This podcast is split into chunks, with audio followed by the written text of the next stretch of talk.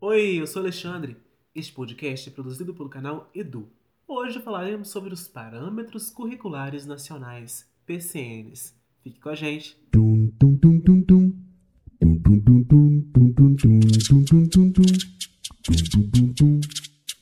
Começo de conversa, que tal entendermos o que realmente são os parâmetros curriculares nacionais? Então, criados em 1997, eles visam a renovação e a reelaboração da proposta curricular das escolas para a melhoria da qualidade educacional no país. Neste sentido, eles normatizam alguns fatores fundamentais concernentes a cada disciplina escolar. Opa, pausa para respirar. Alexandre, isso seria uma base? Se sim, por que então criou-se a BNCC? Olha só, precisamos entender que ele foi criado num dado contexto social e político. Além disso, o seu uso não era obrigatório. A BNCC, pelo contrário, sim. Agora, dando continuidade, os PCNs possuíam como objetivo primeiro servir como base para que as escolas pudessem criar os seus próprios currículos, caso ainda não o tivessem. Ou, caso já o tivessem, elas poderiam revisá-los e ou reelaborá-los, pensando sempre nas particularidades do contexto onde cada qual estaria inserida. Portanto, os PCNs são flexíveis e não prontos e acabados. Só que, nesse meio aí, temos dois problemas.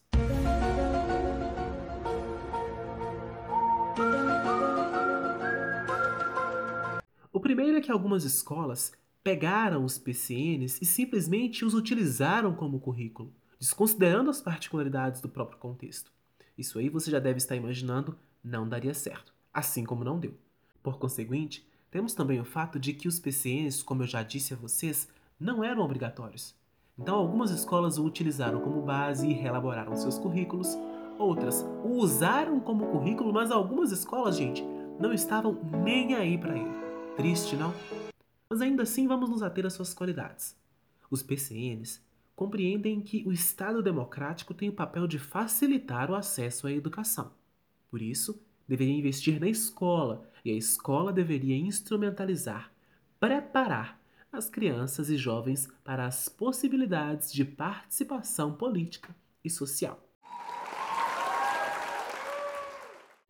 O que nos leva a entender que seria função da escola potencializar o desenvolvimento de todas as capacidades, de modo a tornar o ensino mais humano e mais ético. Entendendo a ideia de capacidade como meio de formar o sujeito em sua completude, nas mais diversas dimensões físicas, afetivas, cognitivas, sociais e por aí vai. Perceba que ele concretiza as intenções educacionais em termos de capacidades. Entendemos então que os PCNs estão comprometidos com a formação do sujeito crítico e atuante. Sim, correto. Vamos entender agora como os PCNs estão estruturados. Olha só, eles estão organizados em 10 volumes. Isso no que tange ao ensino fundamental, pois o que vai abarcar a educação infantil atende por referencial curricular, ou RCN. Sua introdução se dá no volume 1, língua portuguesa no volume 2, matemática no volume 3, ciências no volume 4, história e geografia no volume 5, artes no volume 6, educação física no volume 7, temas transversais e ética no volume 8, temos meio ambiente e saúde no volume 9 e pluralidade e orientação sexual no volume 10. Opa! Já está se falando em temas transversais na década de 90? Pois é, minha gente, temos aí novidade para nós. São os PCNs que introduziram a interdisciplinaridade e a transversalidade na escola brasileira. Legal saber disso, né? Agora, uma coisa que você deve se lembrar é que naquela época tínhamos primeira série, segunda série, mas aí as coisas mudaram e agora temos primeiro ano, segundo ano. Então, os PCNs adotam a proposta de estruturação da escolaridade em ciclos, porque eles consideram que essa proposta permite compensar a pressão do tempo. Eram quatro ciclos, cada ciclo compreendia duas séries. O primeiro ciclo, por exemplo, tinha a primeira série e a segunda série. Já o segundo, terceira e quarta série e por aí ia. Aqui então vocês percebem que os PCNs não estão sendo atualizados. Pois é, esta é uma triste notícia.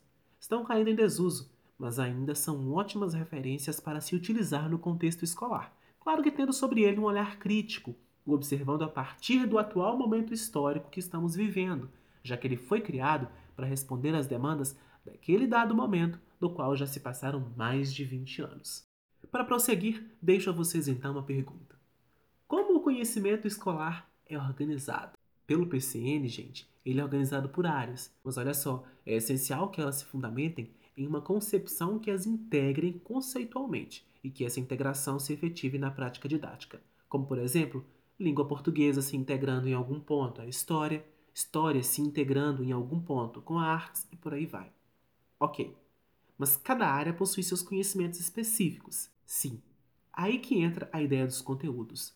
O PCN rompe com a ideia de que a escola precisa tratar apenas da perspectiva cognitiva.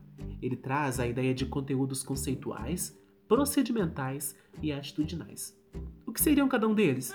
Quando se fala em conceituais, temos a ideia de princípios. É onde compreendemos como se dá de fato os conceitos. É como se fosse a introdução de uma matéria. Entrando na parte procedimental, eu me volto para o como fazer, como realizar, ou seja, aprimoro e incentivo o desenvolvimento de habilidades, este seria o colocar a teoria em prática. Já os atitudinais se referem aos valores, às regras, às atitudes e normas.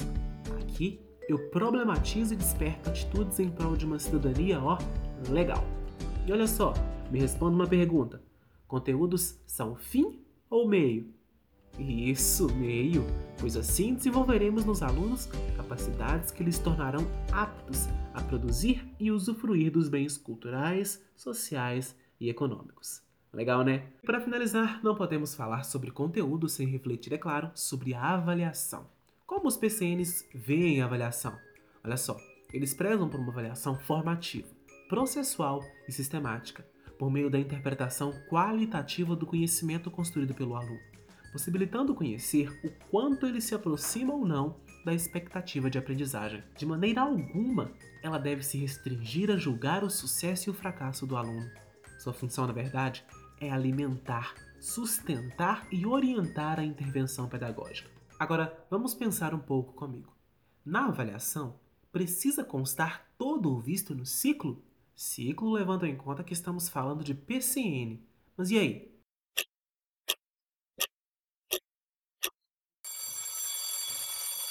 Não, né, gente? Deve-se cobrar apenas o fundamental para atestar a aquisição de conhecimentos e habilidades que permitirão a continuidade da aprendizagem no próximo ciclo. Ademais, quero que vocês guardem isso. Os PCNs trazem consigo uma proposta para superar o foco só no ensino e só no professor. Para tanto, se inspira na teoria construtivista de Jean Piaget, em que o aluno vai ser ativo no processo de construção do conhecimento. Legal, né? Curtiram? Ótimo, fico feliz por isso. Espero que você tenha aprendido muito conosco. Infelizmente, nosso episódio vai ficando por aqui. Mas você já sabe, tem mais. Aguardo vocês em nosso próximo podcast. Até lá!